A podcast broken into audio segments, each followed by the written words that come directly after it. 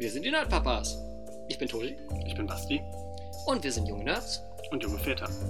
Und das ist unser Podcast, wo wir darüber sprechen, wie es ist, Vater zu sein Oder Nerds. und eventuell irgendwann mal Väter von jungen Nerds zu sein. Hallöchen. Da so, sind wir wieder. da sind wir wieder.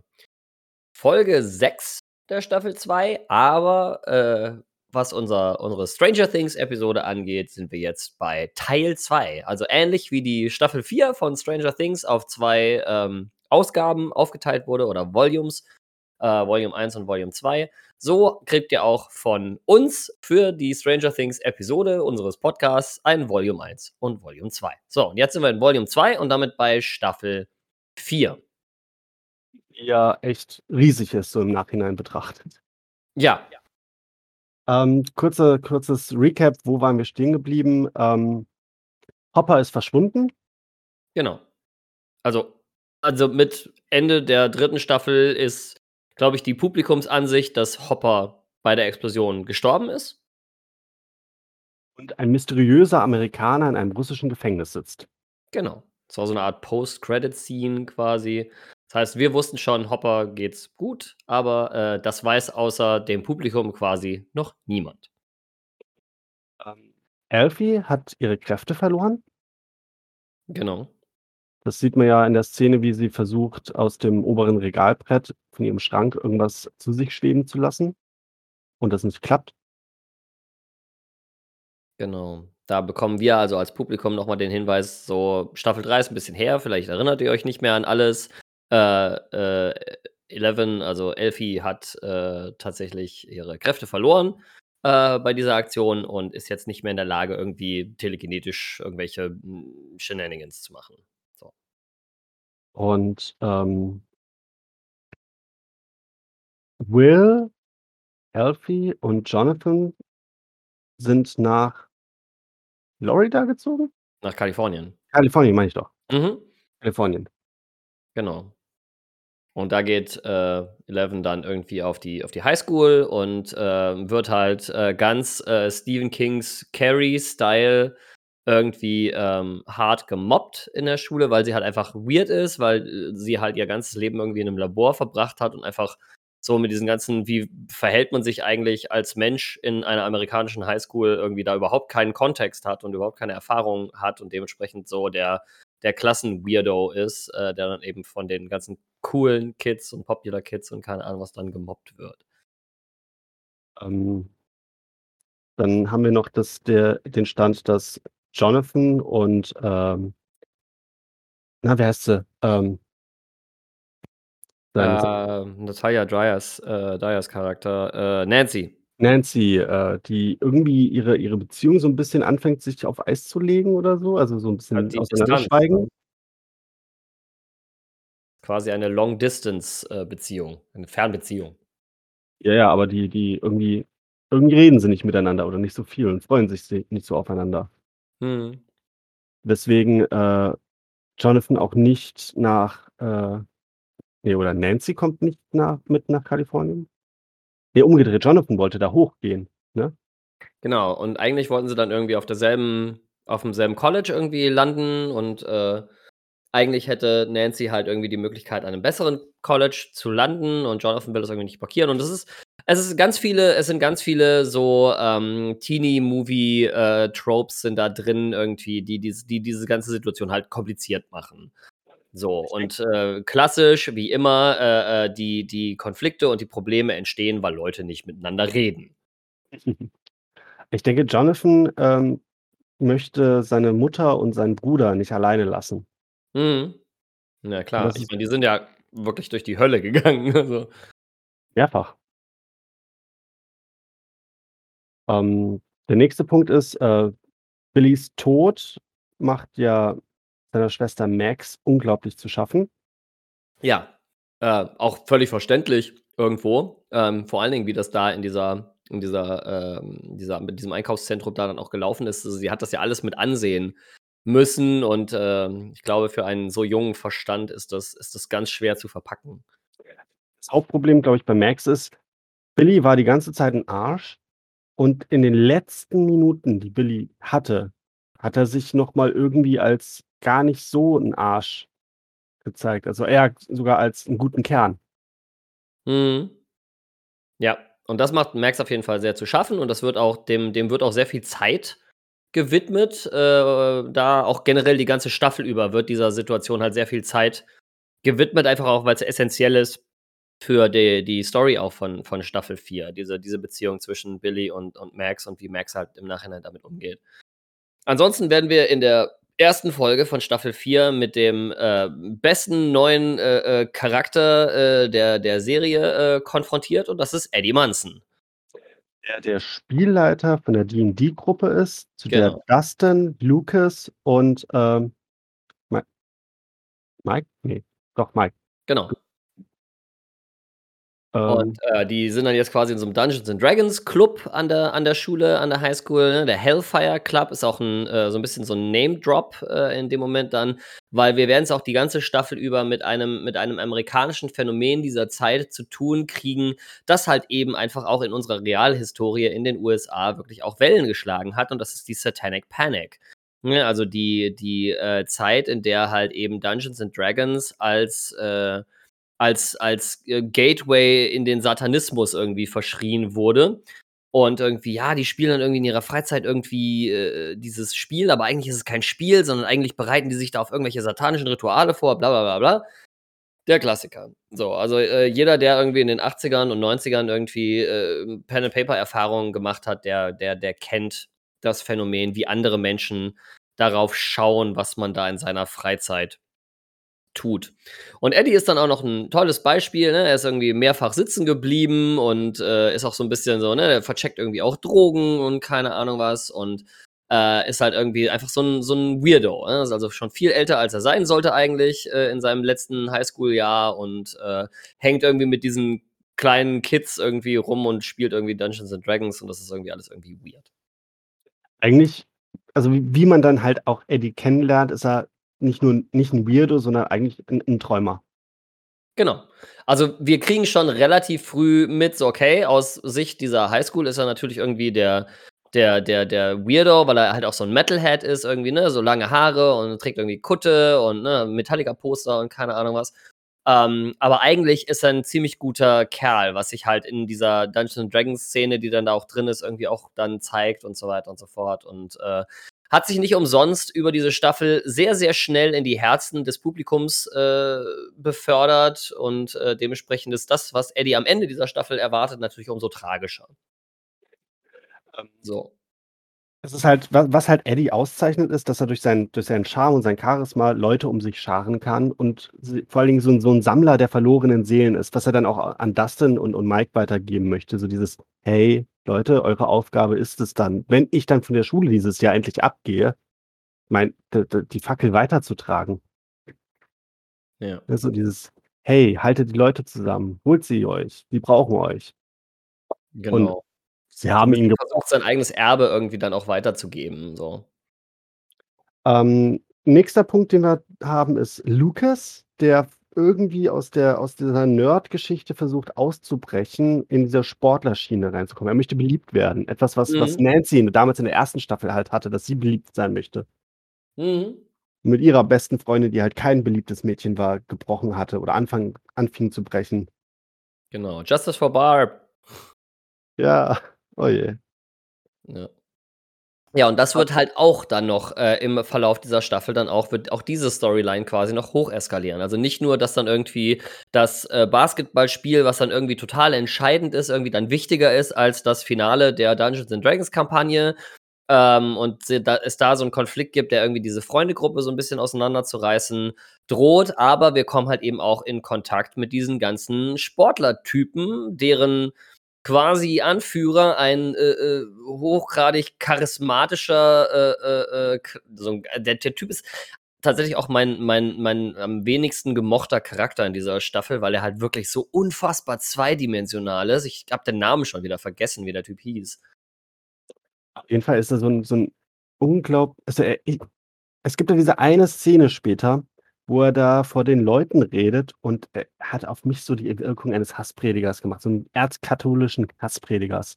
Naja, also er ist also ganz klar irgendwie, er erfüllt halt all, alle Klischees, die eine solche Figur erfüllen kann. Ne? Er ist irgendwie zusammen mit der, mit der, mit der äh, ersten des Cheerleader-Teams und keine Ahnung was, ne? Hier so Prom Queen und Prom King und so weiter. Äh, erfüllt also all diese Highschool-Movie-Klischees äh, äh, und äh, ist dabei eben auch noch ne, mit einer gehörigen Prise amerikanischem ähm, ähm, religiösen, also äh, äh, amerikanischer Christianity irgendwie dann auch noch gewürzt, äh, die sich dann eben auch in seiner, in seiner Hasspredigt dann gegen, gegen Eddie dann eben auch äh, gipfelt, als sie dann das, als sie ganz Hawkins irgendwie aufwiegeln, um irgendwie in Selbstjustiz irgendwie den, den äh, Typ zu suchen, der, und das ist nämlich das, was auch in dieser Staffel jetzt dann kommt, nämlich ähm, Wegner. Und äh, Wegner ist eine Kreatur aus dem, aus dem Upside Down, also ich weiß gar nicht, wie das auf Deutsch heißt. Ähm, der halt offensichtlich Leute heimsucht, die irgendwie unverarbeitetes Trauma haben. Wink, wink, Max, wink, wink. Und äh, dann Chrissy, diese, diese äh, äh, Cheerleader-Schönheit, dann irgendwie, ähm, äh, der, der quasi äh, in, in ihren Träumen nachstellt, ganz Freddy Krüger-like äh, und sie dann auch, als sie äh, äh, mit Eddie in Kontakt tritt, um sich von Eddie halt irgendwelche Drogen verkaufen zu lassen, um halt eben mit ihrer, mit ihren Depressionen und mit ihren, mit ihren schlechten, mit ihren Albträumen und so weiter klarzukommen. Sie dann auch in dem Trailerpark, in dem Eddie da irgendwie mit seinem Vater wohnt, äh, dann auch ähm, äh, umbringt äh, auf äh, äh, furchtbar äh, krasse Art und Weise. Ne? Irgendwie alle Knochen werden gebrochen und die Augen werden irgendwie in den Kopf hineingezogen und keine Ahnung. Also sehr, sehr grafisch und sehr, sehr krass.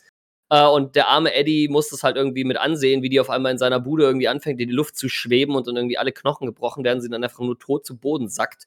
Und er halt ganz genau weiß, okay, ich bin hier alleine und die ist jetzt tot und ja, für mich heißt es jetzt, abhauen, weil das, was hier gerade passiert ist, wird mir niemand glauben und die Leute halten mich eh schon irgendwie für einen Weirdo und ähm, wenn die, wenn die mich kriegen, dann, dann machen die mich lang. So.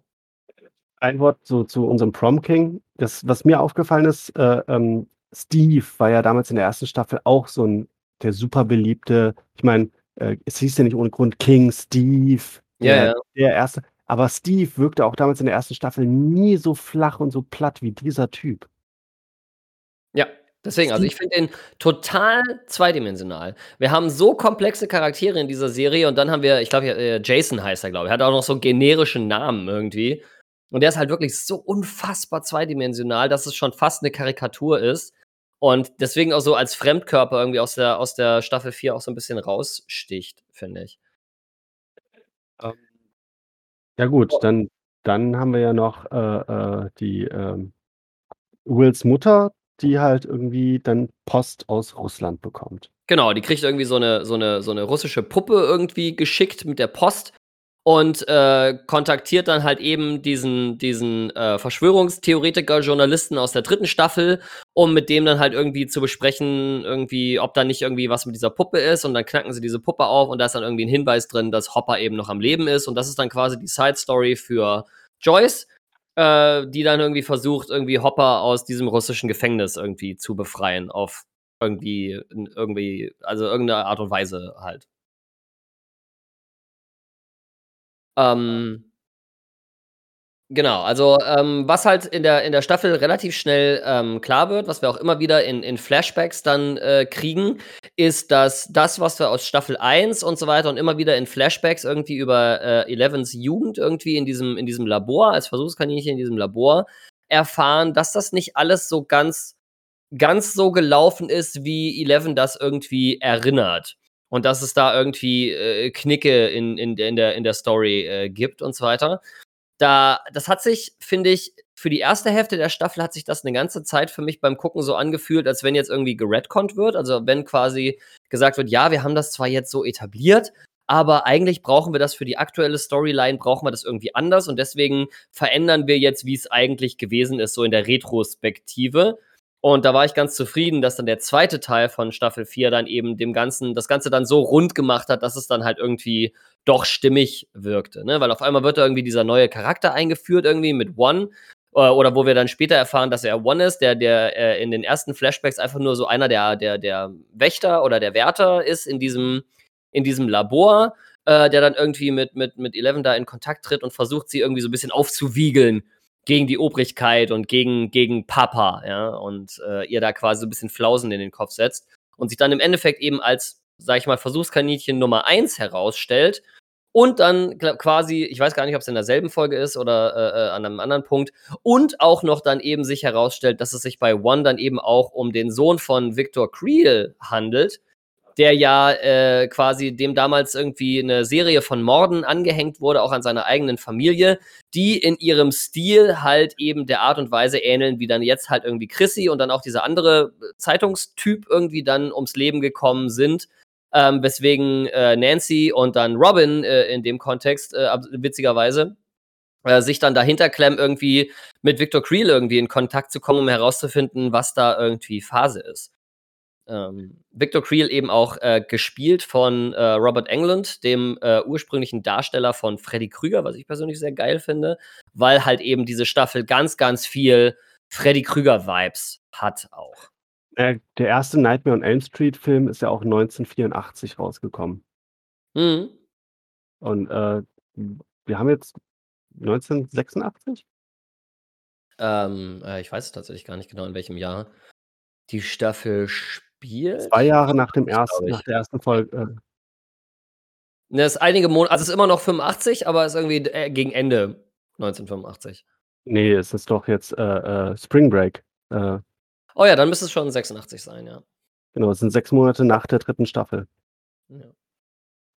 Und da hatten wir auch die die die, äh Moment mal. Der der Snowball war am Ende der zweiten Staffel. Mhm. Ja, stimmt. Ja, müsste Dann haben 86 dann sein. dann haben wir den Sommer mit Billy der dritten Staffel. Ja gut, 'n halbes Jahr später. Gut, ja, ja, doch, Frühlingsferien, ja. Ja. Genau. Ähm, jetzt, äh jetzt müssen wir mal gucken, wir wir fangen an, hin und her zu springen, wie wir uns Mhm. entlanghangeln. Ja, Ähm ja. Der Ähm, bleiben wir bleiben wir mal bei bei bei der Vecna-Storyline. Dann ist das so 'n bisschen der rote Faden, äh, an dem Genau, also der der erste Mord ist Chrissy, die in Eddies, äh, Wohnwagen gekillt wird. Genau. Dann suchen alle Eddie. Und Dustin kriegt das auch mit und der, äh, geht natürlich sofort zu seinem anderen großen besten Kumpel, Steve. Genau. Der ja mittlerweile in der Videothek zusammen mit Robin arbeitet, wo ich mich immer noch frage, was wa wa was ist Steves zukünftiger Werdegang? Irgendwie schafft er's nicht aufs College und irgendwie zu zu seinem Vater in den Laden, äh, äh, Autos verkaufen will er auch nicht. Mhm. Also, irgendwie möchte Steve sein eigenes Ding machen, aber irgendwie kommt er nicht in die Puschen. Weil ihn noch irgendwas zurückhält. Wahrscheinlich die Sache mit Nancy? Ja, das ist dieses Love Triangle, was sich dann irgendwie das die ganze Staffel über ankündigt und die wahrscheinlich in Staffel 5 dann jetzt irgendwie aufgeklappt wird und da habe ich halt so überhaupt keine Lust zu. Ich bin ja echt überhaupt kein Freund mehr von diesen von diesen: „Oh nein, äh, man muss sich zwischen 2 Leuten entscheiden, bla bla bla“, diese Love Triangle Sachen irgendwie. Weiß ich nicht, spätestens mit Twilight war der Ofen, was was dieses Trope angeht, für mich irgendwie super aus einfach. Also, man muss ja eine Sache sagen, Steve hat sich enorm verändert in diesen in diesen 3 Staffeln. Ja, Also, klar. das ist ja also, das das ist der geilste Charakter, den ich seit Langem irgendwie erlebt habe. Von allen Serien, die ich irgendwie sehe oder so, muss ich sagen, ist Steve einer der coolsten Charaktere, die was die Entwicklung angeht.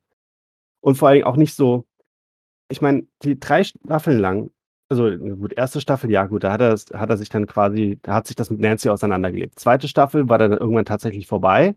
3. Staffel war er auf sich alleine gestellt und hat das auch sehr gut gemacht. Also der hat sein Alleinstellungsmerkmal. Er ist nicht einfach nur das Anhängsel, sondern er ist voll die Ich würde coole jetzt nicht sagen, dass es so die krasseste Charakterentwicklung ist, die ich so in in in Film und Fernsehen irgendwie bisher gesehen habe, aber wir müssen irgendwann noch mal 'ne ganze Folge nur für Avatar: The Last Airbender, äh, aufbringen. Ja, aber ich meine halt so so ich meine, das habe ich nie erwartet bei Steve.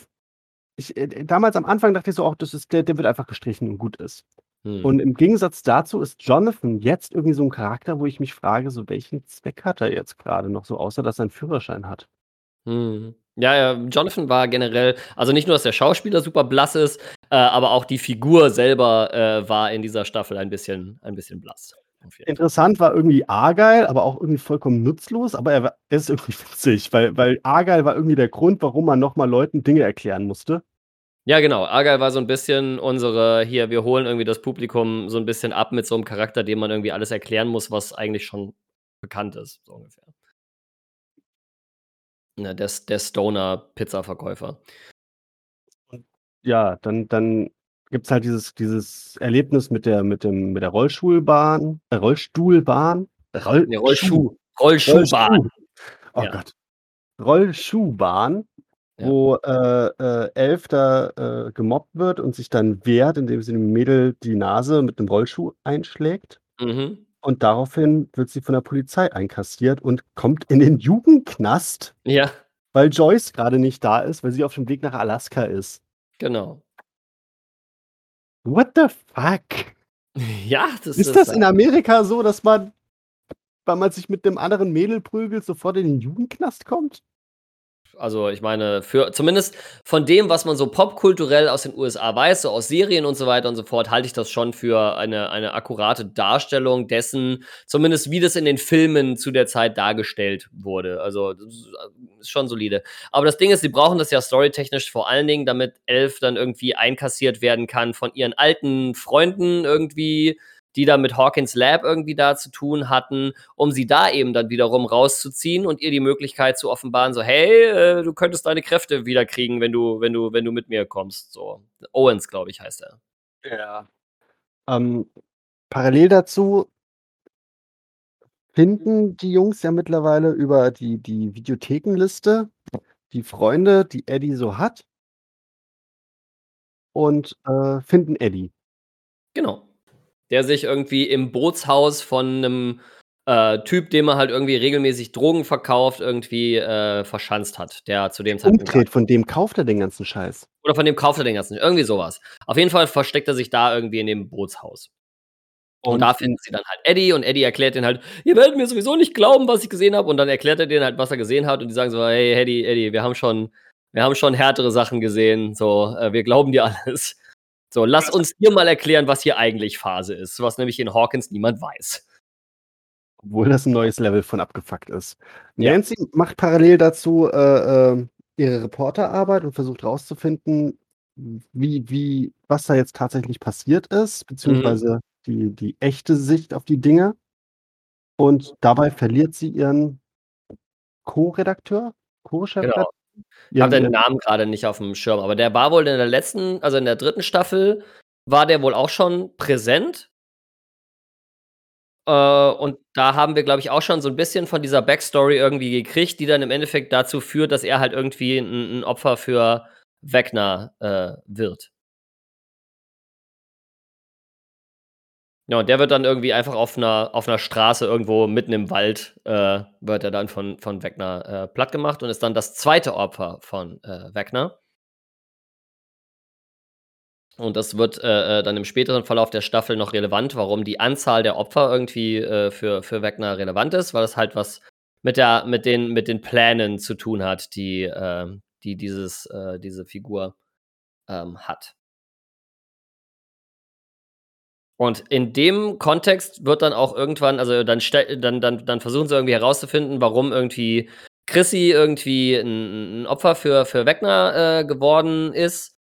Und, ähm, dann recherchieren die halt irgendwie bei der Schulpsychologin oder so und finden dann irgendwie in den Akten irgendwie die Symptome, die irgendwie sowohl Chrissy als auch dieser Redakteur-Typ, äh, gehabt haben. Und dann stellt Max halt irgendwie für sich fest, dass sie halt genau dieselben Symptome zeigt. Und die Folge endet dann eben auch mit diesem Cliffhanger, dass sie halt eben auch diese diese Standuhr dann hört, dieses Gongen, äh, äh, von der von der Standuhr.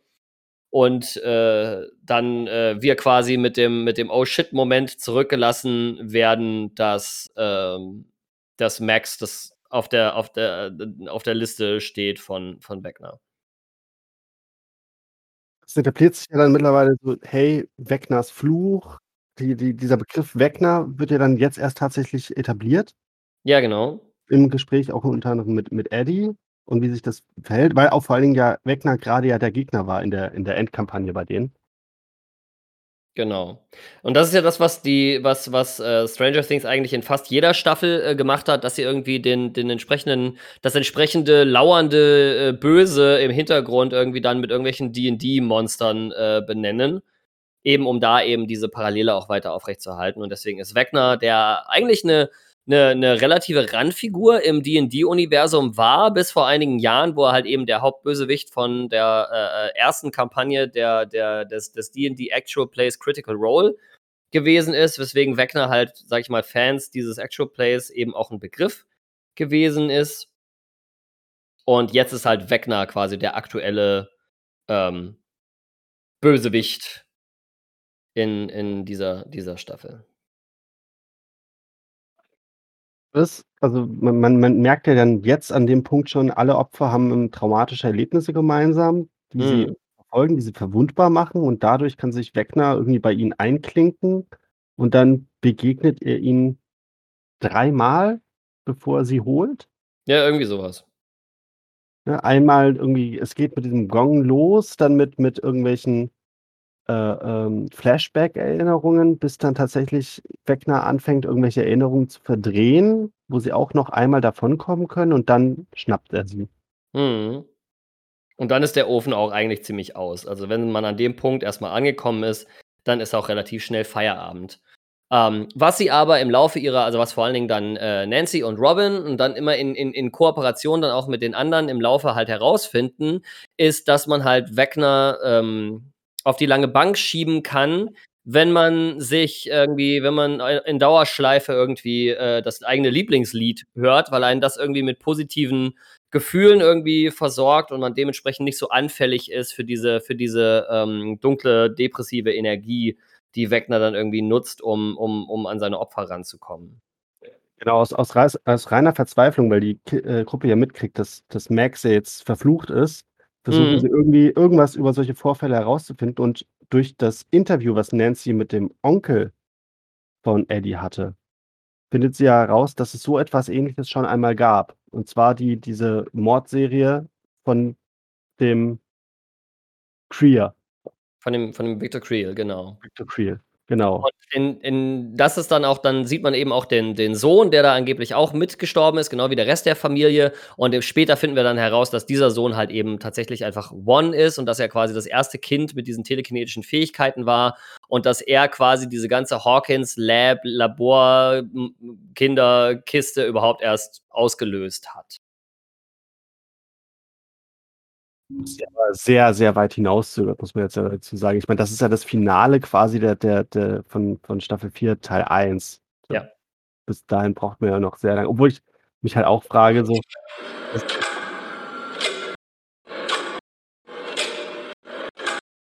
Okay, ich höre Geräusche im Hintergrund. Ich weiß gar nicht, ob man das hört. Das hört man. Also, falls ihr das nicht gehört habt, im Hintergrund lief grad das das Ticken der Uhr. Genau, also das ich war irgendwie, sehr ne, dann heftig an, irgendwie das Ticken von dieser Uhr zu hören und dieses völlig verdrehte Gongen von dieser von dieser Standuhr dann.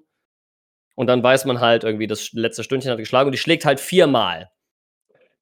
Ich habe mir das noch mal gegeben in der Zwischenzeit und ich habe versucht mitzuzählen und irgendwie kam ich da nicht immer auf 4, sondern mal waren's irgendwie 6 Schläge, mal also, es ist es, äh, ist nicht ganz so kontinuierlich, wie's gesagt wird. Mhm. Dass sie immer viermal schlägt. Ah, okay. Also, zumindest ist es mir nicht so aufgefallen. Ich habe echt versucht mitzuzählen, aber das passiert erst, nachdem es gesagt wurde, dass sie nur viermal schlagen würde. Ah, okay. Ja, als Nancy's Freund da zum Beispiel, äh, geholt wird, da schlägt sie wesentlich öfters. Ah, okay. Aber vielleicht habe ich mich auch verzählt, aber oder es ist von den Szenen her anders gemeint, aber mal schauen. Ähm vom vom Storystrang her sind wir ja jetzt an dem Punkt, in dem was wir noch gar nicht besprochen haben, ist, äh, äh, Hopper ist ja tatsächlich am Leben und ist in 'nem russischen Gulag. Genau, er ist also in 'nem russischen, äh, Gefängnis und muss da irgendwie ackern Und, ähm, in dem Kontext, äh, äh, findet er dann irgendwie durch 'n durch 'n also, er hat quasi irgendwie 'n Buddy auf Seiten der der Aufseher, der Wärter da, der halt eben für ihn auch diese Puppe irgendwie an Joyce geschickt hat und keine Ahnung was, weil der halt einfach eigentlich Kasse damit machen will. Und der hat wiederum, äh, 'n 'ne weitere Kontaktperson, die dann halt irgendwie diesen Kontakt herstellen soll und das ist dann auch der Typ irgendwie, der dann, äh, Joyce und, äh, den den Verschwörungstheoretiker-Dude, wie heißt er noch mal gleich? Äh, Murray, ähm, dann, äh, nach nach, äh, Russland rüberbringen soll mit einem mit einem Flugzeug und die dann halt irgendwie hart hintergeht und, äh, austrickst und dann noch mehr Kohle kassieren will und keine Ahnung was und sich eben als Verräter herausstellt. Ivan, glaube ich, heißt der. Ich glaube, der heißt Ivan. Ich dachte, Juri. Juri, genau, Juri, oh Gott. Äh, also so 'n anderer platter, typischer russischer Name. Ja. Juri, der verrückte Juri. Der setzt sie dann Ähm. halt irgendwie unter Drogen, weil er damit eben 'n größeren Gewinn für sich rausschlagen will, wenn er die halt irgendwie den Russen übergibt oder so. Und Hopper schafft es irgendwie mit 'ner mit 'ner krassen Ak Aktion irgendwie aus diesem aus diesem Gefängnis irgendwie rauszukommen, wird aber dann wieder eingefangen. So, das läuft also so 'n bisschen ins Nix. Inklusive seinem seinem Kontaktwärter da. Mhm, ja, genau. Das das ist übrigens der Schauspieler aus Game of Thrones, der den der den der den, äh, Vielgesichtigen da gespielt hat. Der den Ah, okay, ja gut, das ist 'n Kontext, den ich als Nicht-Game-of-Thrones-Gucker natürlich nicht habe, aber, äh, ja, jetzt, wo du's sagst, äh, so von Bildern und so weiter, ja, habe ich schon mal gesehen. Das ist der Typ. Cooler Schauspieler. Also, ich ich mochte diese diese Rolle von ihm auch sehr, sehr Ich gerne. mochte aber die Rolle auch unheimlich gerne. Also, das war war war 'ne coole coole Figur auch irgendwo. Ähm Wie ist Hopper nach Russland gekommen? Er man bekommt ja erst diesen Eindruck, dass es irgendwie mit der Explosion des Portals zusammenhängt, aber ich persönlich habe eigentlich das Gefühl, dass er einfach nur unter dem Schutt verschüttet wurde und die Russen dann anschließend ihr ihr Labor 'n bisschen zusammengeräumt haben nach der Explosion und ihn einkassiert haben. Das, äh beide Varianten halte ich für, äh, wahrscheinlich. Ähm, warum die erste mit dem er ist irgendwie durch 'n Portal irgendwie nach Russland rüber geschleudert worden, äh, Dings irgendwie auch möglich sein könnte, ist, dass ja die die das das Gefängnis, in dem Hopper dann irgendwie landet, was wir dann auch im späteren Verlauf der Staffel ja herausfinden, eben dann auch, äh, äh, unter anderem 'ne 'ne völlig abgemagerte Demogorgon irgendwie dann, äh, äh, beherbergt und eingeschlossen hat und dann irgendwelche, äh, b Gefängnisinsassen dann irgendwie mit mit Speeren und Schwertern und Messern irgendwie gegen dieses Vieh dann irgendwie in so 'nem in so 'nem Death Pit irgendwie antreten sollen. Ich glaube halt, das sind das das ist alles nur Überbleibsel. Das haben die alles nur eingesammelt und, äh, versuchen dort halt weiter zu forschen, weil ich glaube nicht, dass die dort 'nen weiteren Bohrer betreiben. Ja, das stimmt. Das kann natürlich sein, dass sie das dann einfach alles einkassiert haben und sich dann wieder nach Russland zurückbegeben haben. 'N weiterer Punkt, den ich sehr, sehr stark vermute, ist, dass das Upside Down stärker mit mit, äh, Hawkins verbunden ist als mit dem Rest des Planeten. Ja, ist ja auch logisch. Also, wir kriegen ja im Laufe der Staffel 4 ja auch die ganzen Erklärungen dafür, warum das so ist. Ja, aber dort ist einfach die Haut quasi dünner und nur dort können sie konnten sie rüberbohren. Mhm. Deswegen glaube ich halt, dass das einfach nur die die Asservatenkammer quasi ist. Dort haben sie alles einge hm, eingesackt und versuchen das irgendwie weiter zu erforschen auf russische Art und Weise. Mhm. Um es später als Waffen gegen die bösen Amerikaner einzusetzen. Ja, ja, genau. Na ja, und in dieser Folge, wo halt eben dann auch diese ähm, dieser dieser Verrat durch Juri dann irgendwie passiert, wo er dann Joyce und Murray unter Drogen setzt und die dann irgendwie, ähm, einkassiert, äh, ist halt eben auch die Folge, wo wir dann eben herausfinden, dass eben die der Lieblingssong, äh, äh, auf den Ohren irgendwie helfen kann, aus aus Wegners, äh, äh, Traum Night Albtraumwelt irgendwie zu entkommen. Ne, also Max hängt dann irgendwie in so 'ner in so 'ner Variante des Upside Down irgendwie dann fest, irgendwie in so 'ner Nebentasche quasi, in so 'ner Pocket Dimension oder was auch immer und, äh, wird dann da von Wegner irgendwie, äh, an die an die an die Säule geklebt mit diesem ganzen, äh, glibberigen, glitschigen Tentakelscheiß. Das Und, ist äh Wegners Verstand. Das Hm? das das Rote, das ist das das Creel-Haus in Ja. zerrissener Art und Weise und das ist Wegners Verstand. Das Ja. ist das ist Ja. nicht nur nicht nur also, vorher ist ja Wegner in ihrem Verstand und jagt sie dort Genau. und dann, äh, schafft sie's per Zufall in seinen Verstand zu kommen, in sein Spielreich. Und Mhm. da da beschwert er sich ja auch: „Was hast du hier verloren? Was willst du Genau. hier? Hier hast du nichts zu suchen.“ Genau. Und durch die Musik, äh, da sitzt sie halt eben also, sie hat dann irgendwie auch, weil sie sich so langsam anfängt, mit ihrem Schicksal irgendwie, ähm, abzufinden, hat sie dann irgendwie auch Briefe an ihre Familie geschrieben und keine Ahnung was und halt unter anderem auch 'n Brief an Billy, äh, geschrieben, den sie ihm dann halt eben an seinem Grab auf'm Friedhof dann eben auch vorliest. Und das ist dann der Punkt, wo wo Vecna dann klopfen kommt und wo, äh, Max dann auch, wie alle anderen auch, quasi abzuheben beginnt. Und wir alle wissen, was passiert, wenn, äh wenn der wenn das Opfer dann schon beginnt, irgendwie in die Luft zu schweben und die Augen weiß zu werden, dann weiß man schon, okay, jetzt ist gleich der Moment, wo es knick, knack, knick macht und dann ist Feierabend. Und sie schaffen's dann halt eben, Max ihre Kopfhörer aufzusetzen und ihr dann irgendwie, äh, „Running Up That Hill“, äh, von Kate Bush, äh, vorzuspielen. Ein Song, der durch diese Staffel eben von irgendwie 0 auf 1, äh, der Charts, äh, geschossen ist und der der, äh der Sängerin, äh, Kate Bush dann irgendwie zu einem einem Revival, äh, der besonderen Art verholfen hat und schaffen's dann halt, sie eben aus seinen Fängen noch mal zu befreien. Aber wir kriegen halt auch von Anfang an quasi so das Gefühl, das ist eigentlich nur geborgte Zeit. So, weil sie muss jetzt quasi konstant diese Musik hören, damit sie damit sie eben nicht wieder da reinrutscht, so.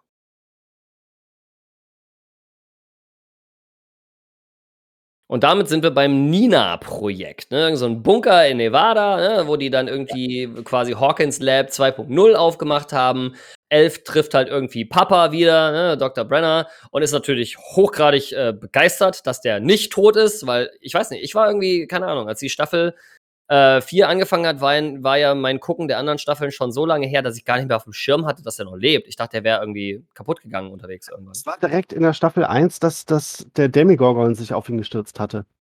Ja, genau, irgendwie so was. Und da sind wir irgendwie davon ausgegangen, glaube ich, als Zuschauer oder als ZuseherInnen, dass, äh, der das nicht überstanden hat. Aber offensichtlich hat er das. Das war ja Und, damals in äh, der in der Schule und da hat er sie dann ihrem ihrem Papa wieder. Genau, das war ja damals in der Schule, da hat er so 'n SWAT-Team mit dabei gehabt und viel Geschieße und, und, und, und, und. Und dieser Demogorgon ist einfach mal einmal durchgemasht und hat den einfach umgeschmissen. Mhm. Der hat ja auch jetzt so 'ne saftige Narbe im Gesicht. Genau. Na ja, und da soll sie dann halt eben auch wieder in so 'n in so 'n Tank irgendwie rein mit irgendwie Videobildschirmen und keine Ahnung was, wo sie dann irgendwie mit Videomaterial aus Hawkins Lab dann konfrontiert wird, das dann irgendwelche, äh, Erinnerungen triggern soll, die halt ihr Unterbewusstsein irgendwie verbannt hat, äh, weil sie sich damit nicht mehr auseinandersetzen soll oder was auch immer, um dann halt eben an ihre Kräfte wieder ranzukommen, weil das eben auch im Sinne dieser Organisation ist, die da irgendwie eben dieses dieses Labor ursprünglich eigentlich auch, äh, eröffnet hat, dass man halt eben diese kleinen telekinetischen Supersoldaten hat, die man dann halt eben einsetzen kann, wenn die Luft halt dick wird. Das Militär hat ein großes Interesse daran, Eleven zu finden, weswegen, äh, äh, die Agenten, die dann irgendwie die die Jungs, die dann irgendwie in in dem in glaube ich, in Wills Haus Ja.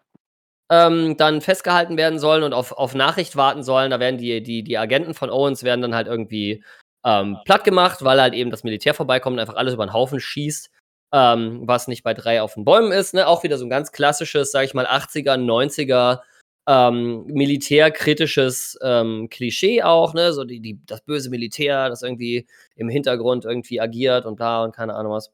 Und da dann alles über 'n Haufen schießt, weil die eben auch an Elf, äh, ran wollen.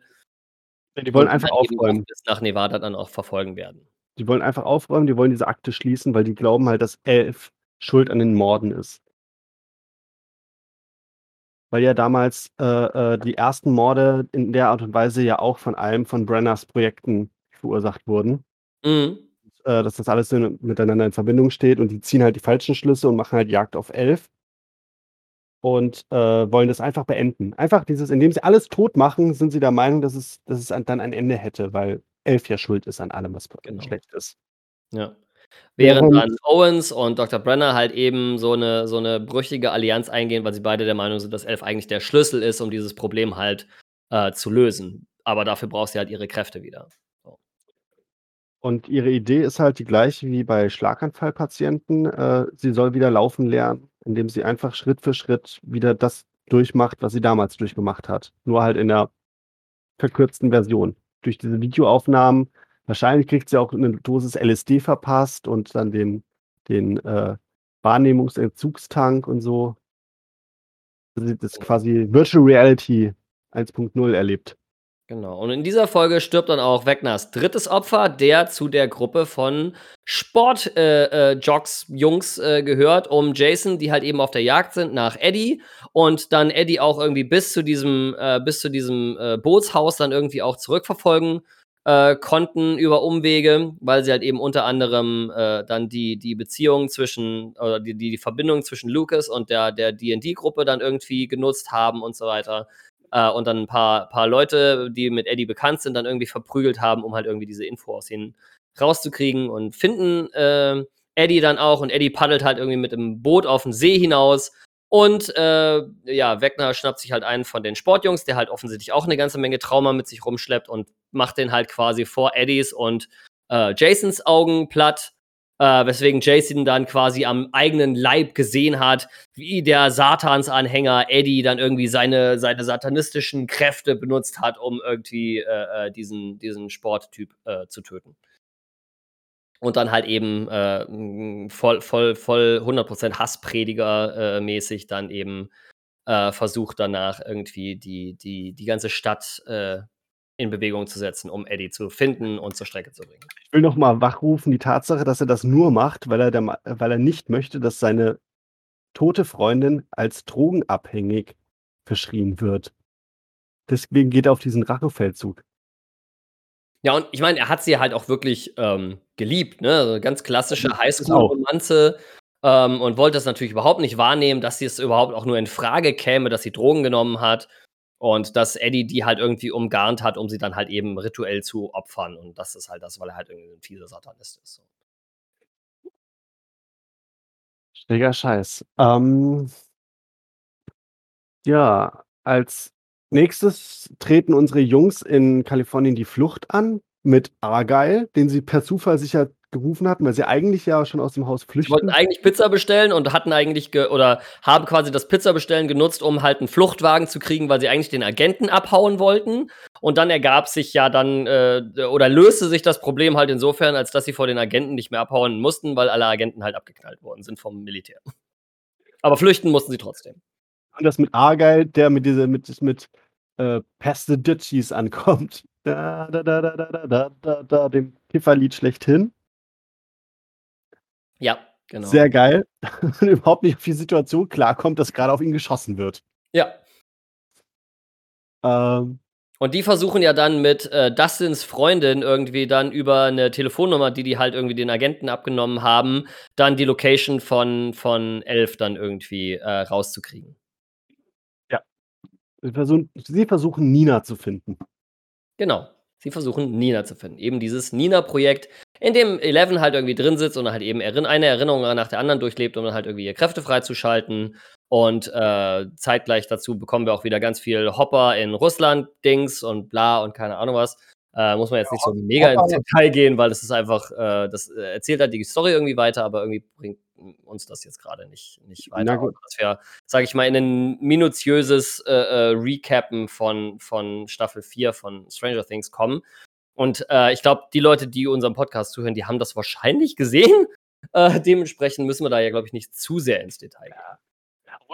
Es ist, wir kommen jetzt dann an diesen Punkt halt, wo, wo äh, Hopper und Ivan dann anfangen, sich de, auf den Demigorgon zu rüsten. Ne? Das, das Hopper weiß ja schon, worum es geht, was da auf sie zukommt, aber die anderen glauben es ihm halt noch nicht. Genau, richtig. Und Hopper hat auch irgendwie vorsorglich schon mal irgendwie ein Feuerzeug eingesteckt, weil das halt das Einzige ist, was gegen so, 'n so 'ne Demogorgon dann irgendwie hilft. Äh, und bereitet sich dann eben darauf vor, gegen das Vieh halt irgendwie anzutreten. Unsere Kids in in in Hawkins, ähm, treffen auf Watergate 2.0. Äh, ja, genau, weil irgendwie dadurch, dass eben dieser Sporttyp äh, quasi im See äh, äh, von Wegner getötet wurde und überall, wo Wegner halt irgendwie ähm, seine Opfer äh, zerlegt, entsteht quasi ein kleines, klein, eine kleine Öffnung äh, zwischen unserer Welt, dem Diesseits und dem Upside Down. Äh, was man halt dann nutzen kann, eben um auf die andere Seite rüberzukommen. Und deswegen taucht Steve heroisch herunter in den See und es macht plopp und er kommt auf der anderen Seite im Upside Down wieder raus und wird halt irgendwie von 3000 Fledermäusen angegriffen witziger Gag ist, Dustin findet ja heraus, dass es ein, ein Portal gibt. Und zwar auf dieselbe Art und Weise, wie sie damals in der Sta ersten Staffel das Portal gesucht haben. Genau, mit dem, mit dem Kompass funktioniert nicht. Mhm, Und das genau. rafft er erst dann, als sie feststellen so: „Hey, äh, äh, äh, Steve kennt den Weg zu diesem Knutschhügel, wo sie Eddie treffen wollen.“ Ja. Und Dustin versucht mit Kompass und und Karte zu navigieren und ist der festen Überzeugung, dass er richtig ist, aber es liegt falsch, weil Steve den Weg auswendig kennt, weil er den Platz zu dem Platz gemacht hat. Mhm. Und damit finden sie halt raus, dass es überhaupt Portale wieder gibt. Und dann schippern die auf diesen See hinaus. Genau. Und dann begegnet Steve den Demi-Bats. Und das ist so dieser erste Moment, wo ich richtig Schiss um Steve hatte. Ja, weil er war quasi alleine und es waren einfach Hunderte von diesen Viechern. Das eine verbeißt sich dann auch noch irgendwie in ihm und keine Ahnung und denkst nur so: „Oh, oh.“ Nancy springt einfach direkt hinterher. Ja, und Robin und Eddie dann auch. Eddie mit den mit den meisten, ähm, äh mit dem meisten Unbehagen irgendwie, hat er eigentlich gar keinen Bock drauf, aber alleine in irgendwie diesem Boot hocken will er auch nicht. Ja, Und Eddies Nummer ist es halt wegzurennen. Das hat er auch ein paar Mal dann auch in der in der D&D-Kampagne gesagt, so: „Rennt doch einfach weg, lauft doch weg, la la la la la.“ Das ist halt immer so sein Ding gewesen. Immer Genau. Sachen aus dem Weg gehen, Unannehmlichkeiten aus dem Weg gehen. Deswegen ist er halt auch so 'n deswegen ist er ja auch schon zum mehr mehrfach sitzen geblieben wahrscheinlich. Weil er sich seiner den Sachen immer nicht gestellt hat. Und das war jetzt das erste Mal, dass er quasi über seinen Schatten gesprungen ist. Mhm. Äh, im wahrsten Sinne des Wortes über Bord. Genau. Und, äh, Volume 1 von Staffel 4 endet dann halt quasi mit der großen Folge, wo die ganzen Plot-Twists irgendwie ausgepackt werden. Ein echt wichtiger Fakt, den die halt rausfinden, ist, dass sie als sie bei Nancy also im Upside Down bei Nancy zu Hause in 'n Schrank gehen und in in das Zimmer durchwühlen, stellen die halt fest, dass dass das Upside Down Hawkins an dem Tag eingefroren ist, als Will verschwunden ist. Genau, richtig, genau. Weil sie ist nämlich der Meinung, sie hätte 'ne Waffe in ihrem Schrank und d die Waffe ist nicht da. Stattdessen sind dort Schuhe, die sie schon lange weggeworfen hat. Und das Mhm. Tagebuch ist noch dort stehen geblieben. Das ist so 'n so 'n wichtiger Faktor, den wir auch dann jetzt für die kommende Staffel 5 halt brauchen. Warum ist Hawkins immer noch an diesem einen Tag eingefroren? Genau. Denn Und was hat Will eigentlich mit dieser ganzen Kiste zu tun und so weiter und so fort? Will hatte in dieser Staffel eigentlich nur nur nur eine Aufgabe. Er war der, der so 'n bisschen weinerlich von der Seite reingeguckt hat, wenn wenn Mike mit Elfie rumgemacht hat. Genau, also er generell ist der der der der der der Charakter von von Will ist in dieser Staffel unfassbar im Hintergrund gewesen, was ich super, super schade fand, weil er in den Staffeln vorher au auch gefühlt nur so 'n so 'n MacGuffin-Plot-Device irgendwie gewesen ist und das, äh also, es wird halt einfach der Figur nicht gerecht, weil die halt eigentlich mehr Ebenen hat als: „Ja, ich stehe halt hier die ganze Zeit so dabei und wollen wir nicht mal wieder D&D spielen“ und keine Ahnung was. Weil er halt irgendwie in der ersten Staffel war er der Auslöser der ganzen Kiste als das Kind, das entführt wurde. Und in der zweiten Staffel ist er irgendwie die Verbindung zum Mindflayer, weil er halt irgendwie besessen ist davon. Und in der dritten Staffel wird diese Verbindung auch noch mal, äh, relevant. Und jetzt in der vierten Staffel ist er halt quasi eigentlich nur die ganze Zeit 'ne Nebenfigur, die irgendwie kaum 'n paar Sätze spricht.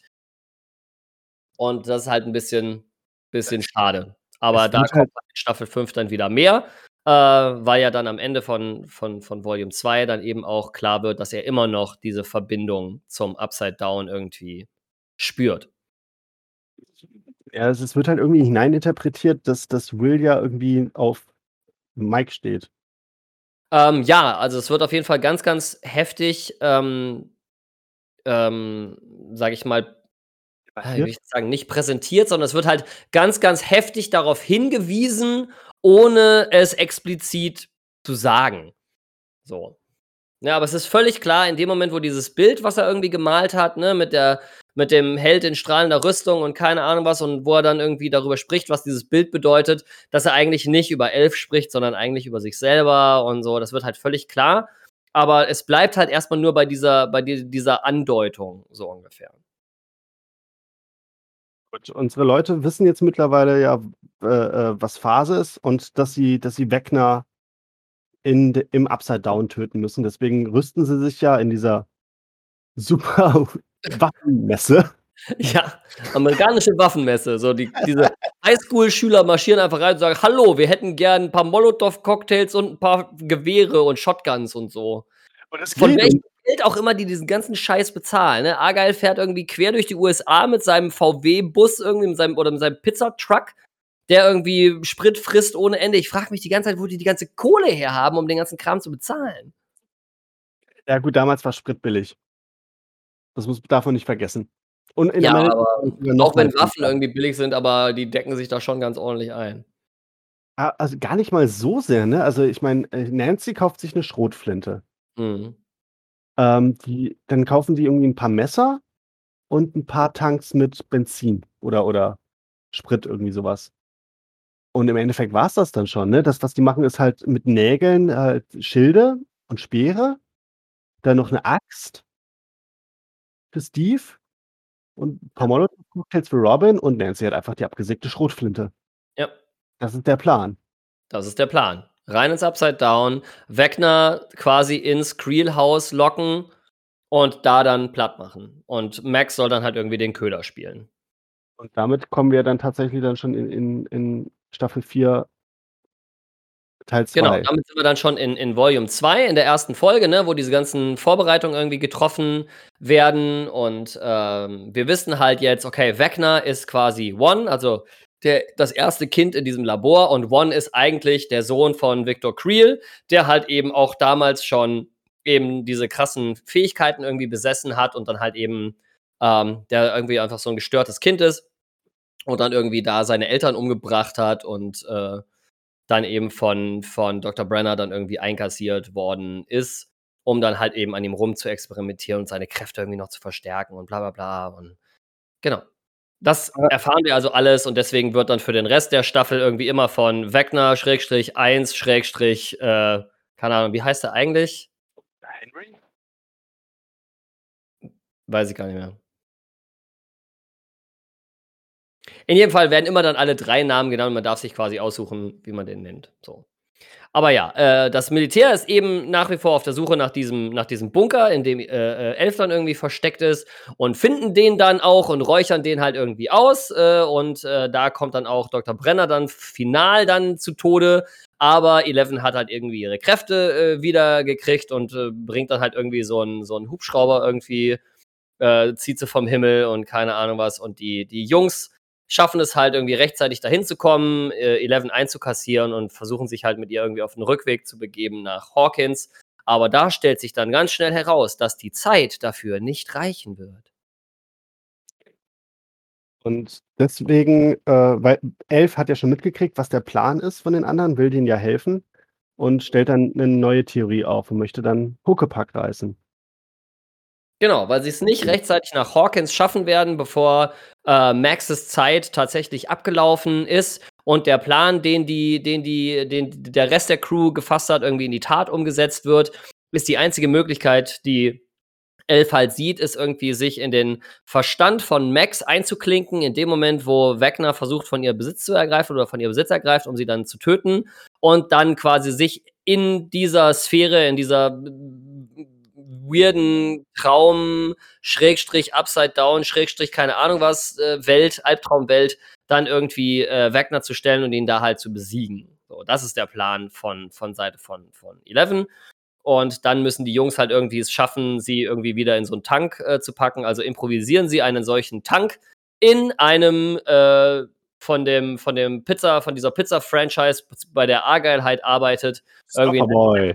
Restaurants, wo sie dann irgendwie reinmarschieren, den Dude, der da den den Stoner-Dude, der da hinter der Theke arbeitet, dann irgendwie, äh, äh, nach Hause schicken und dann irgendwie sich da in der Küche breit machen. Ja. In Russland treffen in der Zeit halt irgendwie Hopper, Joyce, Murray und bla und irgendwie aufeinander und dann eskaliert's da halt, weil irgendwie dann die ganzen Viecher irgendwie ausbrechen und es gibt irgendwie ein ein Geballer nach dem anderen und, äh Ne, die die die ähm brechen ja erst aus, um festzustellen, so: „Hey, wenn diese Viecher ja noch aktiv sind und das, was dort in diesem riesen Glaskasten ist, der der Mindflayer ist und der auch noch Ja. aktiv ist, dann müssen wir wieder hin und das alles platt machen, weil das bedeutet ja dann, dass Elfie auch in Gefahr ist, weil das Ja. Vieh war ja das letzte Mal schon hinter Elfie her.“ Genau, richtig. Deswegen Genau. erst brechen sie aus dem Knast aus, um wieder einzubrechen. Genau. Es ist halt das, wa was ich an dieser an diesem an diesem letzten Teil der Staffel halt cool fand, war, wie sie's geschafft haben, storytechnisch, dass immer noch alle irgendwie zusammenarbeiten, aber alle irgendwie trotzdem an ihrem eigenen Punkt sind. Also, die sind nicht alle in Hawkins, sondern die einen sind in Russland, die anderen sind irgendwie in Kalifornien oder Nevada oder keine Ahnung was und die anderen sind irgendwie in Hawkins und, äh, im Upside Down und Dings und keine Ahnung was und haben ihren eigenen Plan, den sie da irgendwie koordiniert haben mit 'n Teil der Leute ist im Upside Down, 'n Teil der Leute ist es nicht. Und bla bla bla und versuchen dann irgendwie alle zu und arbeiten irgendwie alle sich gegenseitig in die Hände, damit das halt eben zu einem Erfolg kommt. Das fand ich eigentlich extrem schön gelöst. Es ist unheimlich komplex, aber wir haben halt eben auch inzwischen eine Größe erreicht an Charakteren, die irgendwie miteinander koordiniert werden äh, wollen, äh, dass es halt schon langsam irgendwie Game of Thrones Ausmaße hat, wo es dann immer schwieriger wird, bestimmte Plotstränge dann auch irgendwie so miteinander zu verknüpfen, dass es irgendwie Sinn macht, aber dass es halt, dass man halt Charaktere nicht unterwegs verliert und irgendwie der Cast ist inzwischen halt schon fast zu groß. Ja, gut, äh, ähm, dieses, äh, diesen Drei-Fronten-Kriegsgeschichte, das hatten wir jetzt schon ein paar Mal. Das, das hatten wir in, in Staffel 2, das gab es in Staffel 3 mit diesen drei Fronten. Ja, aber es war gefühlt kleiner. Dieses Mal ist ja, es halt wirklich ist global. Dies, diesmal ja. waren es halt weiter auseinandergezogen. Nicht, nicht mehr in Hawkins, sondern, sondern weiter auseinander. Genau. Aber ähm, hier haben wir, glaube ich, sogar, sogar schon vier Fronten. Weil ich meine, wir haben, wir haben das Hopper-Team in Russland, wir haben das Team von Elf, wo, weit entfernt von Hawkins. Und in Hawkins haben wir ja auch nochmal dann, also beziehungsweise im Upside Down, nee, eigentlich, eigentlich haben wir schon, ein Team haben wir in Hawkins mit Lucas, Max und Lucas Schwester. Genau. Dann haben wir Dustin und Eddie, die, die, Lök, die, die, die das Ablenkungskommando machen. Ja, mit einer der geilsten Szenen, die die Fernsehgeschichte meiner Meinung nach je gesehen hat. Dann haben wir äh, Steve, Nancy und Robin, die den finalen Schlag setzen wollen. Genau. Und nochmal, ne, ep epischste Szene überhaupt: Eddie Munson, Metallica, Master of Puppets, E-Gitarren-Solo oben auf diesem, mal wieder oben auf so einem LKW. Ja, auf so einem, glaube ich, so einem Trailer irgendwie, so ein Wohnwagen. Ja, ist ja, ist ja, genau, ist ja äh, Eddies Trailer. Genau, ist Eddies Trailer quasi. Wo ich mich halt frage, ist, Klar, Running Up That Hill ist ein super geiler Song, der unglaublich ins Ohr geht. Und weil er die ganze Staffel über andauernd läuft, ist er halt auch da. Aber Master of Puppets, warum geht das nicht so viral? Master of Puppets ist total viral gegangen. Hallo? Aber nicht, ich, ich, ich meine, jedes dritte TikTok oder so hat dieses Running Up That Hill, aber nicht Master of Puppets. Ja. Ja, keine Ahnung. Auf jeden Fall, ich weiß, dass es halt trotzdem, also es ist auf jeden Fall durch die Decke gegangen wieder, äh, bis zu dem Punkt, wo Metallica irgendwie auf ihrem Twitter-Account irgendwie sagen mussten, so, hey, Leute, wenn jetzt irgendwelche Zwölfjährigen durch Stranger Things zum ersten Mal unsere Musik entdecken, dann macht das die nicht zu Posern und keine Ahnung was. Die dürfen unsere Musik genauso mögen wie Leute, die unsere Musik schon seit 20 Jahren mögen. Kommt mal wieder runter. Das ist super geile Werbung. Ich frage mich halt, ob, ob ich meine, GEMA-Geschichten und so weiter, ob, ob Netflix bei Metallica angefragt hat. Um ja, ja, haben sie, haben sie, definitiv. Und Metallica durften, glaube ich, die Szene auch sehen, bevor je, jeder andere sie sehen durfte, irgendwie. Weil die das halt abnicken mussten, ob das für sie okay ist und waren halt völlig begeistert. Die haben ja auch ähm, den Schauspieler von Eddie, haben die ja auch eingeladen auf ein Konzert, um mit ihm zusammen auf der Bühne Master of Puppets zu spielen. Oh, ist das geil. Mega. Und haben ihm dann auch irgendwie die Eddie-Gitarre quasi geschenkt mit Unterschriften von Metallica drauf. Also richtig, richtig geil. Oh, nice. Nice. Mega, mega gut. Mega, mega gut. Ja, und am Ende läuft es dann alles im letzten Kapitel zusammen. Und ähm, das letzte Kapitel. Hm? Und, und im finalen Fight geht irgendwie erstmal alles schief. Und das fand ich richtig, richtig cool. Also der Plan, den sie hatten, der war mega, mega solide und da weißt du halt als Zuschauer auch schon, naja, das wird so nicht funktionieren, weil wenn der Plan irgendwie so solide ist und gut durchdacht ist, da geht irgendwas schief. Aber es geht halt nicht nur irgendwas schief, sondern es geht an jeder einzelnen Ecke dieses Plans geht es schief. Sei es, dass irgendwie bei Lukas, der irgendwie auf, auf Max, die ja irgendwie den Köder darstellen soll, aufpassen soll, dann marschiert irgendwie dieser, dieser Football-Typ irgendwie zu, oder dieser Basketball-Typ zur Tür rein und hält ihm irgendwie eine Knarre vor die Nase. Und draußen seine Schwester, die das Ganze irgendwie abschirmen soll und keiner, es wird von einem anderen von diesen Sportler-Dudes dann irgendwie in in eine Handgreiflichkeit verwickelt. Und im Upside Down werden irgendwie Steve, Nancy und Robin irgendwie von diesem ganzen Mindflayer, Glibber, Tentakelzeug irgendwie einkassiert und ähm, in Russland wird Hopper vom Demigorgon auf den Boden genagelt. Genau, richtig. Und äh, in, äh, im, im, in Maxes Verstand quasi der Kampf zwischen, zwischen Eleven und, und Wagner äh, oder One oder Henry oder weiß ich, Henry war der Name, genau. Ja, bleiben wir äh, Läuft halt auch nicht so wie geplant, ne? Und ich glaube, der, der, den, den auslösenden Unterschied macht dann äh, Wills Mutter, weil sie den, den Demogorgon erschießt. Oder schockt, schockt. Ja. Sie schockt Und dann ihn. wendet sich so ein bisschen ähm, das Blatt, aber halt auch nicht genug. Weil im Endeffekt ist doch ein weiteres Opfer Wegners zu beklagen. Max wird von Wegner niedergestreckt. Ne? Die Knochen brechen Vor, und vorher. Max stirbt in Lucas' Armen. Aber vorher ist es halt Eddie. Oh ja, natürlich. Ne? Äh, Eddie äh, zieht dann irgendwie diese Fledermaus-Viecher irgendwie dann äh, vom Trailer weg, um das dann irgendwie zu beschützen und wird dann halt von diesen Fledermäusen platt gemacht. Und das war, ich weiß schon, warum ich das übersprungen habe in meiner, meiner äh, Nacherzählung gerade, weil das war echt, das fand ich, ah, das fand ich so schlimm. Das war Weil- so sinnlos. Weil sie, sie haben den Charakter meiner Meinung nach die ganze Staffel so aufgebaut als, ach hier, das ist der quasi der neue Steve so. Oder das ist der neue, ne, das ist jetzt, der, der kommt irgendwie die neue Robin. Ja, kommt irgendwie zu dieser Crew irgendwie dazu, zu unserer, zu unserem Team, äh, Team äh, 11, ja, und äh, wird halt irgendwie neues Mitglied der Gang, so ungefähr. So haben die das irgendwie aufgebaut und die dann am Ende, dass er dann am Ende irgendwie drauf geht, damit, das habe ich nicht kommen sehen. Das fand ich, das hat mich total erschreckt. Und es war aber auch episch irgendwie, ne, weil er ja dann irgendwie auch seinen, seinen persönlichen Charakter, Story-Arc irgendwie gehabt hat mit dem, ich bin jetzt kein Feigling mehr, so ich renne nicht weg vor dem Feind, sondern ich renne rein in den Feind, um meine Freunde zu beschützen und so. Und das war echt, das war tragisch. Also da habe ich mir auch echt ein bisschen ein Tränchen äh, verkneifen müssen. Ja, und aber gut, mit den letzten Worten gibt er halt die Fackel an Dustin weiter Ja. und so. Das ist schon. Ah. Andererseits stehen alle da und sagen so, das, das, das wäre nicht nötig gewesen.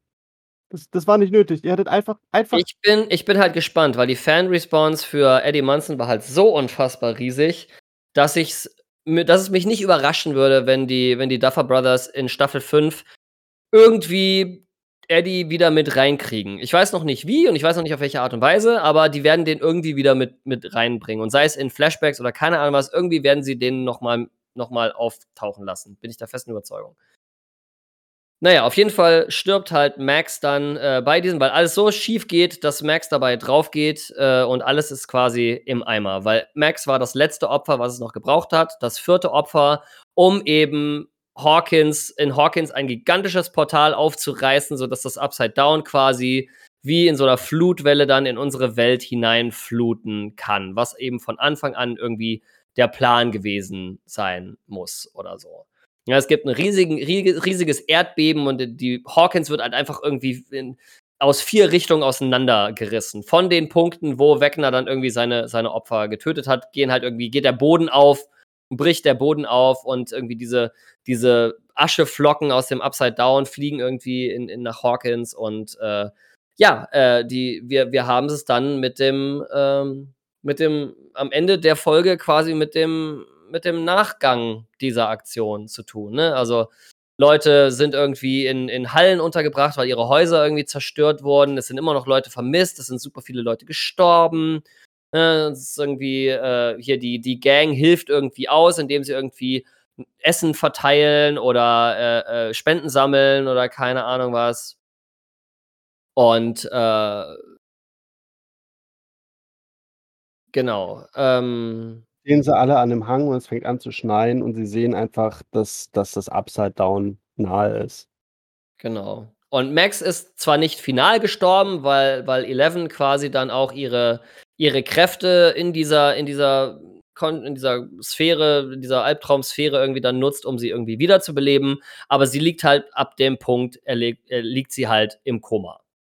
Und damit endet halt quasi dass äh, die Folge, äh, dass sie halt alle irgendwie Max im Krankenhaus besuchen und Will halt irgendwie dann erwähnt, äh, als sie dann irgendwie draußen sind und es eine wunderschöne Wiedervereinigung zwischen Joyce und ihren Söhnen und Hopper und Eleven und keine Ahnung was gibt. In der Hütte, in der äh, Hopper Eleven ja ursprünglich versteckt hat, gibt Will dann halt eben zu verstehen, dass er halt spürt, dass Wegner halt nicht draufgegangen ist bei dieser Aktion, irgendwie, wo sie ja irgendwie im Upside Down irgendwie mit den Molotov-Cocktails angezündet haben und keine Ahnung was, äh, sondern dass er da halt noch da ist und dass jetzt quasi das finale Kapitel für Hawkins beginnt. Und damit endet dann Staffel 4 von Stranger Things. Ja, die offenen, Ich bin haben. so gespannt. Wir werden Jahre warten müssen auf Staffel 5, aber ich bin so gespannt, was kommt. Ich habe so Ähm viele Theorien. Es ist es ist gut so. Ich im Durchschnitt wahrscheinlich werden wir 2 Jahre warten. Ja, mal gucken. Also 2 Jahre auf jeden Fall. Äh, ich weiß nicht, Wir wie viel Zeit ist vergangen zwischen Staffel 3 und Staffel 4? Auch so ungefähr. Ja. Ähm, ähm, sie haben schon angekündigt, dass es diesmal in Staffel 5 wieder normale Folgen werden, also von normaler Länge, irgendwie maximal 45 Minuten oder so. Mhm. Aber, äh, wahrscheinlich sogar 1, 2 Folgen mehr. Dass es irgendwie Ja. 13 Folgen werden oder so. Ja. Ja, die Und letzte Folge, also irgendwie Folge 9 war ja irgendwie schon 'n Film eigentlich. Das war ja keine Folge mehr. das waren 2 Stunden. Das waren über 2 Stunden, waren fast 2,5 Stunden. Ja, also es das war auch das war dann auch anstrengend, muss ich gestehen. Ich fand's einfach geil. Ich fand's Ja, einfach ja, es war supergeil, aber es war tatsächlich dann dann anstrengend, einfach weil das weil's so lange war, so so also so wenn für gewöhnlich für so 'ne Serie denkst du so: „Ach, jetzt noch 'ne Stunde vor bevor es ins Bett geht“ und dann so: „Ui, ui, ui, da kommt ja noch wa“ und, und, und. Ja, wir mussten uns tatsächlich das Gucken der letzten Folge mussten wir uns tatsächlich auf 2 Abende aufteilen, ich und meine Frau, weil die halt so lang war, ne? Wir haben erst die 1. Stunde geguckt und haben dann an so 'nem Cliffhanger-Punkt dann irgendwie geendet und haben dann die 2. Hälfte, äh, geschaut. Ging nicht anders. Genau. Ähm, ja, wie gesagt, wir das sind viele offene Fragen. Die die Frage ist halt so, welche Verbindung hat jetzt Will noch mit dem Upside Down und mit dem Mind was ist aus dem Mind Flayer, der in dem Glaskasten war, geworden? Also diese diese dieser fliegende Sand, was ja Genau, quasi richtig. Mind Flayer Teile Ja. sind. Ja. Was Ähm ist mit Max, ne? Wird Max irgendwie dann in der nächsten Staffel irgendwie dann quasi besessen von Vecna und ist dann irgendwie Vecnas Körper in unserer Welt oder, ne? Was was wird passieren?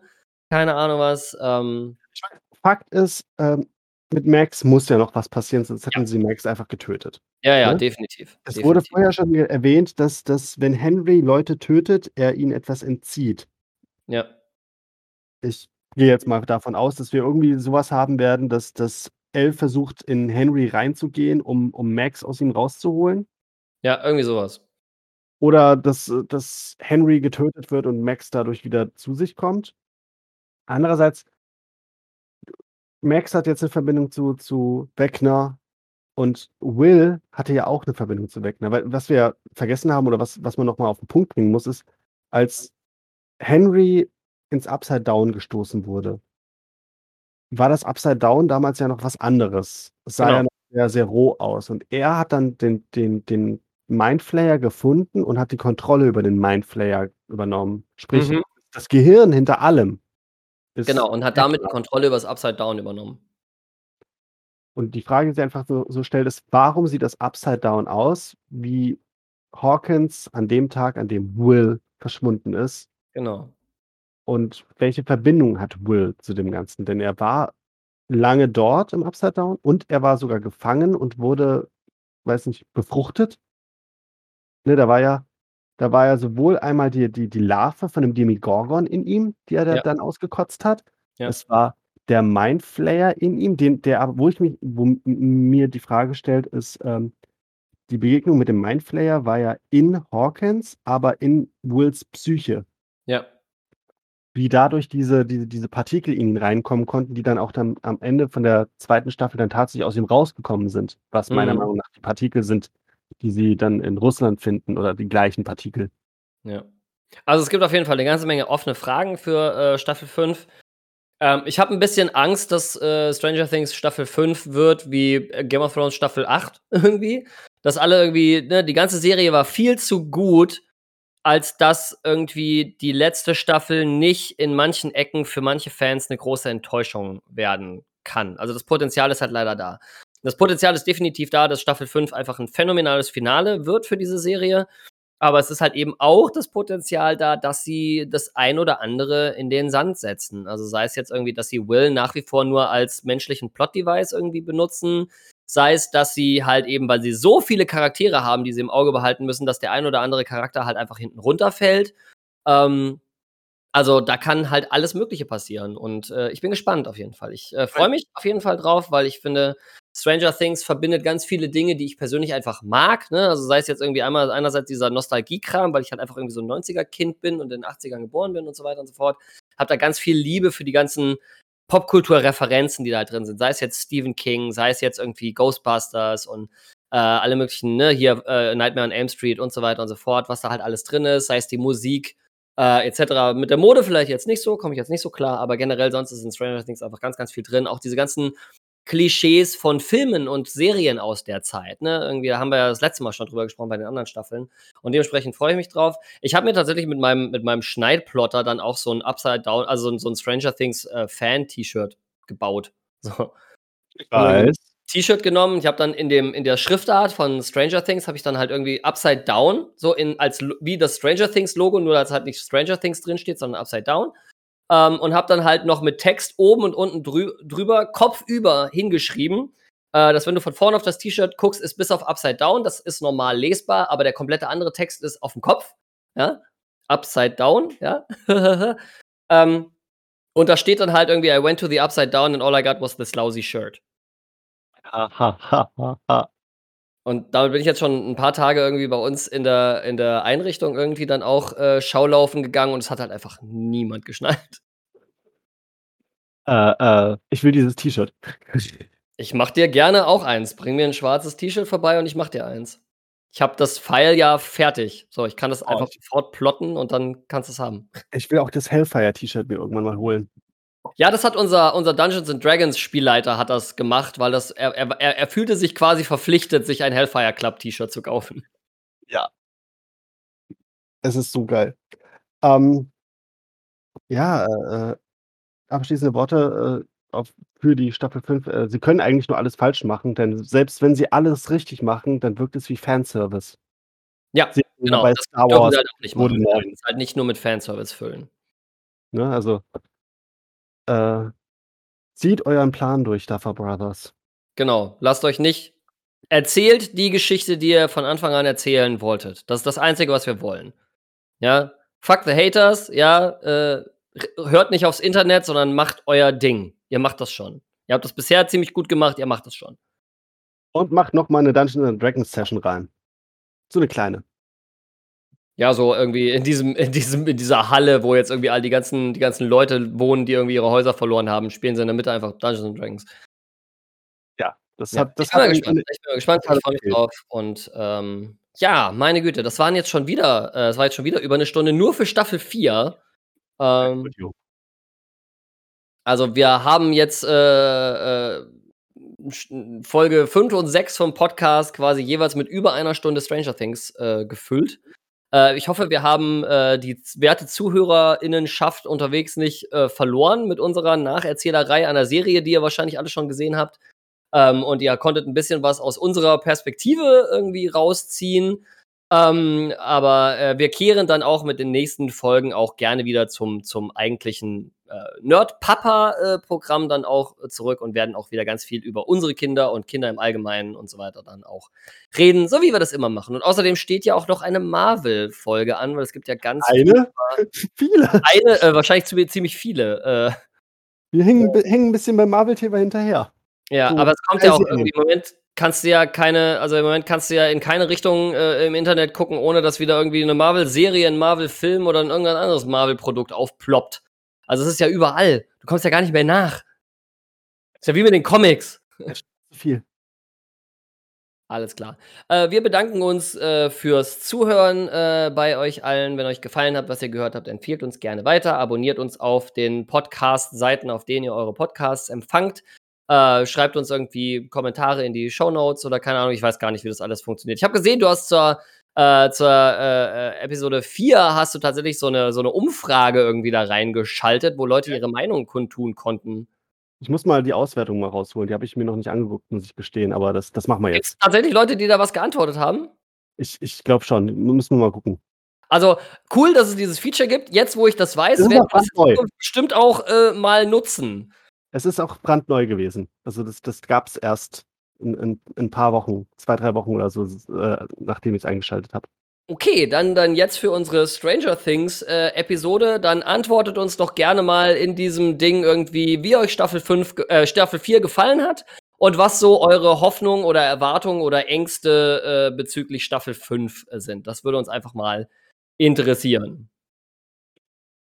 In diesem Sinne, In diesem Sinne, wir sehen uns in Folge 7 von Staffel 2 des Nerdpapas äh, Podcast. Bis zum nächsten Mal. Ciao, ciao. Tschüss.